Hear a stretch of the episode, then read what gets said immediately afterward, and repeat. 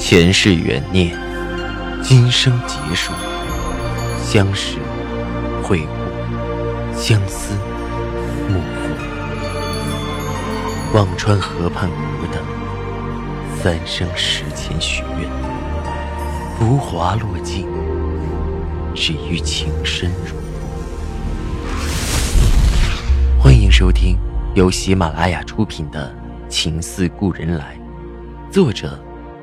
文安初心忆故人，蒋波，魅影，明月照经纶，莫千林。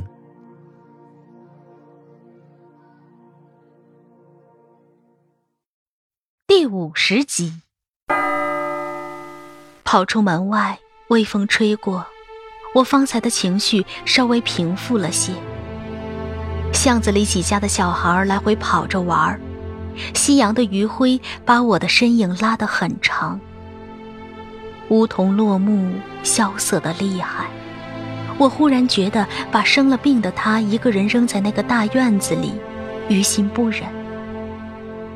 我安慰着自己，他那么有钱，饿了自然会叫外卖，疼了自然会去医院。心里嘀咕着，却发现脚步又挪回了他院子门口。我的心抽痛的厉害，却还是很贱骨头的走进了西厢房的厨房。厨房里有米有菜，应该是钟点工买好的，只是那位大老板自然是不会做的。我将米放到电饭煲里煮上粥，简单的炒了两个清淡的素菜，蒸了碗鸡蛋羹，都是熟门熟路的事。不到半个小时，我把菜端进了正房。他还在书房发呆，看着我进来，露出一丝诧异。你没走？我心里骂着自己，让你犯贱，上赶着服侍人家，只是惊讶你还没走。强忍着心酸，我笑笑。你不关门，也不注意响动，不怕小偷啊？我刻意的幽默没有引起他动容，只是手指在桌上敲着。想点事情。目光从奖杯移到了我身上。我把粥和菜放到他面前。先吃饭吧，不管怎样，饿肚子不应该。我把筷子递给他。快吃。他皱皱眉，扶着额。没胃口，坚持吃一点。我竭力的保持着声音的平和，心里早已翻江倒海成一片。我辛苦做的东西被人如此厌烦，我真的不知道自己是何苦。我一直盯着他，手拿着筷子执拗的伸到他的面前，大有他不接就一直抻着的架势。他还是没忍住，接过筷子，缓缓喝起了粥。他吃得很慢，不知道是不对他的胃口，还是他不想吃。是不是不合胃口？你想吃什么，我再去做。我的声音依旧温和，不知道哪里来的那么大的耐心。我的话似乎让他一直撑着的防线坍塌，他猛力的把碗用力放在桌子上，颓然向椅子后倒去。你不用对我这么好，语气却是不耐。那一瞬间，我的眼泪夺眶而出。已静，你今天不舒服，所以我想照顾你。但并不是我下贱的，非得在这里看你的脸色，更不是非要缠着进你家的豪门。你把饭吃了，我马上就走，再也不招惹你。说到后面，我已经忍不住抽泣着，莫名的委屈。这种感情到底算什么？生杀予夺全在他的手心里。他瞅着我，眼光焦灼。声音却冷清。青瑶，你既然和那个医生来往，为什么不专心？又找我做什么？我气急，这是哪儿跟哪儿？你在说什么？我哪有和他来往？赵以静似乎在极力压制他的情绪，放在桌上的手已经紧紧攥了起来。你们的交往并不浅吧？重要的日子，你不都和他在一起吗？都是巧合。说着，腾的站起身，走到我面前，用力握着我的肩膀。青阳，他就很适合你吗？他能给你什么？啊？声音里的戾气直扑我的面颊，我退了一步，声音发颤。只是巧合，我和他根本就没有什么。转而问着他：“你怎么知道我终究见过他？不要说，李姐会向你汇报我的行踪。”他神色没有一丝不当的愧疚。那又怎么样？我的人，我为什么不能关心？继而哼了一声。哼，不过你并不行啊。我咬唇道：“赵以清，我再说一次，我和他没有任何关系，随你相信。如果你想放手，我不会纠缠，何必给我扣这种帽子？”他的神色动了一下，稍微缓和。我继续说着：“你知道你自己能给我什么？”既然不能一直相守，不如就这么算了。逃避纠缠真的很累，我把他的手用力掰开。你记得吃饭，我走了。看着他淡漠的神色，我的心都是寒彻，转过了身。他没有犹豫，下意识的一把把我拽回身，俯身压了上来。沉重的呼吸让我的心又砰砰直跳。我已经克制自己，你又招我，却由不得你说了算。他的吻粗重的袭了过来，耳鬓厮磨的心神俱化。青阳，以后不要折磨我。我偎在他怀里，做着最后的抵抗。赵以静，你能给我一个未来吗？他的动作顿了一下，答得有些沉重。我能，但是各位，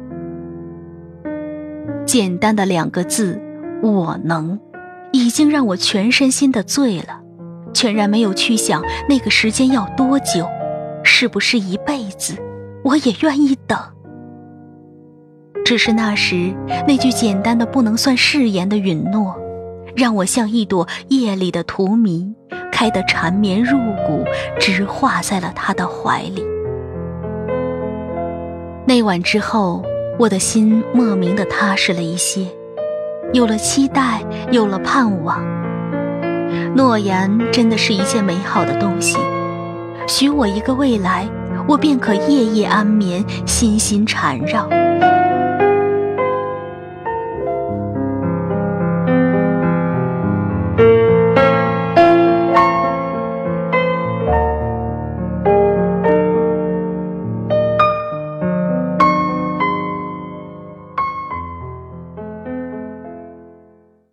夏医生的外套，我送到干洗店洗好后，没有亲自送过去。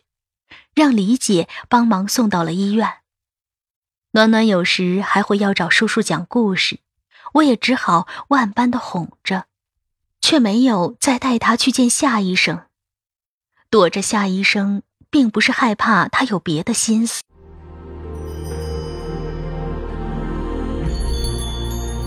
您正在收听的是喜马拉雅出品的长篇穿越小说《情似故人来》。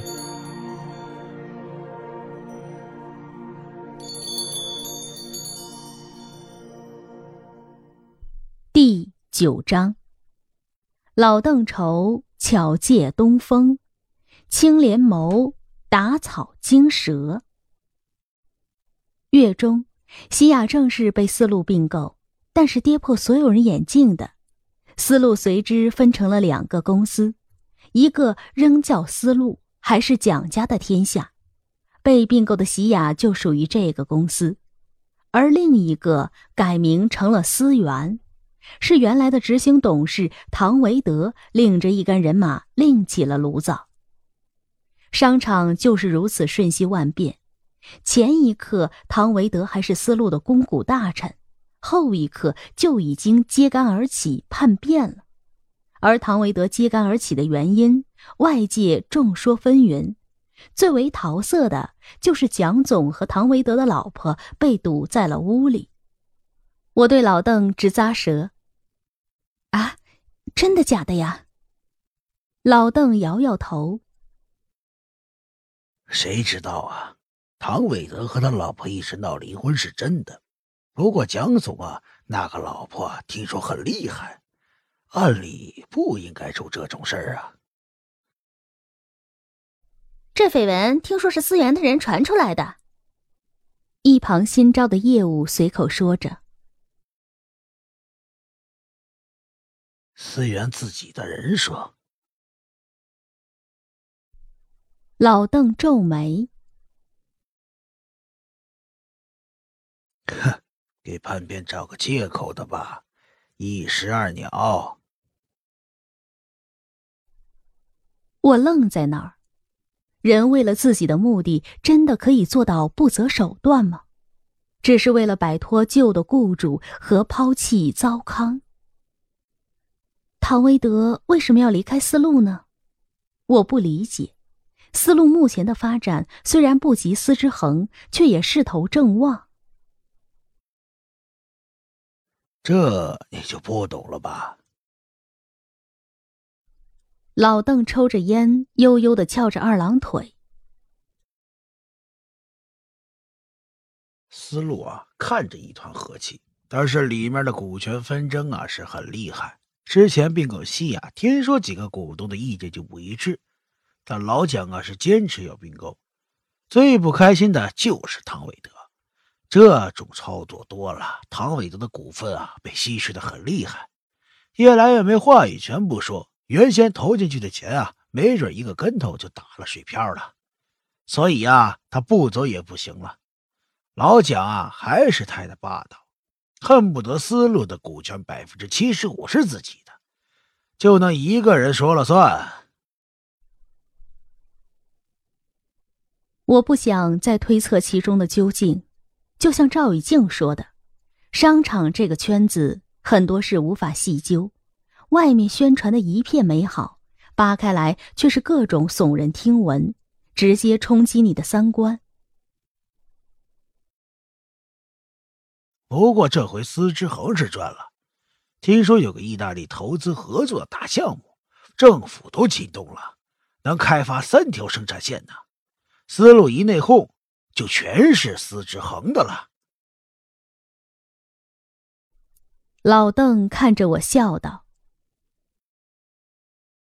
还是司之恒棋高一着呀，对吧？”我细细反映着老邓的话，按照他的逻辑，应该是司之恒提前探到了有大项目，为了防止思路争抢，故意寻盘哄抬私价。等思路出手囤丝以后，再利用私价猛跌，捆绑着思路的现金流，这样思路就毫无竞争之力了。我忽然想起那次和赵以静在后海吃饭的时候，我说起思路还要追订单的时候，赵以静眸中的闪亮之色。那时下减的价格已经波动，思路按理不应该继续追单。唯一的理由就是蒋总为了并购喜雅故意布的棋，而赵以静也不可能没有洞悉蒋总的意图，难怪他会提醒老邓尽早撤出来。那一瞬间，我忽然觉得赵以静心思的深沉，十个我也不是他的对手。声东击西，围魏救赵，他玩的太转了，我身上的鸡皮疙瘩起了一片。你想什么呢？老邓看向我的神色几分探究。嗯，没什么，我觉得司之恒只是赶巧了，捡了个漏吧。我勉强挤出笑容应对着，这种手段还是意会不要言传吧，否则司之恒的声誉也会受到影响。哄抬私价，如果不是万不得已，也不是光明的手段。啊，对了，问问赵总，那个项目落成仪式的晚宴上，咱们能不能也搞个邀请函？虽然咱是小生意，也见见大世面嘛。老邓冲着我笑的玩味。我试试。我自己也很好奇，我倒没有雄心壮志，结交名流，但很想看看那么大场合的赵以静会是怎样的一番意气风发。尽管赵以静是我最熟悉的人，却也让我对他的谋略布局有好奇，对他的心机深重有担忧，对他的渔翁得利。我还有那么一点点儿随着骄傲自豪的与有容焉。我问着老邓：“你知道什么时间搞那个仪式吗？”老邓耸肩：“不知道。项目拿下来了，各方面打点运作，也得半个月。”说罢，看着我，嘿嘿笑着。哈哈，我该问你才对呀。这个老邓越来越没正形，我的脸也快被他磨得皮厚了。思来想去，我直接去找赵以静，难免又碰一鼻子灰。他只要听到我提公事，脑子首先转的一定是背后有没有目的、利益。太累，不就两张邀请函吗？这种晚宴有时还会有些机动票，给采访的媒体之类。我决定找肖斌开口。有阵子没见到肖冰了，电话那头他的声音还是依旧温和。再不见你，我都要不认识你了。怕影响副总工作吗？我和他也不客气。听说你们拿了个意大利出资的合作项目。小道消息倒是快，你这丫头变坏了。肖冰似笑非笑，只要找我就是有事儿，这种无事不登三宝殿的态度很伤人呢。我哈哈大笑，和你不客气才会这样。大不了周末找你打球，请吃饭，带唱歌，咱们来个全套的。这还差不多，想探什么消息啊？肖冰轻笑了。能不能帮我弄两张落成仪式晚宴的邀请函？怎么方便怎么来，就别让……我支吾着。嗯，赵总知道。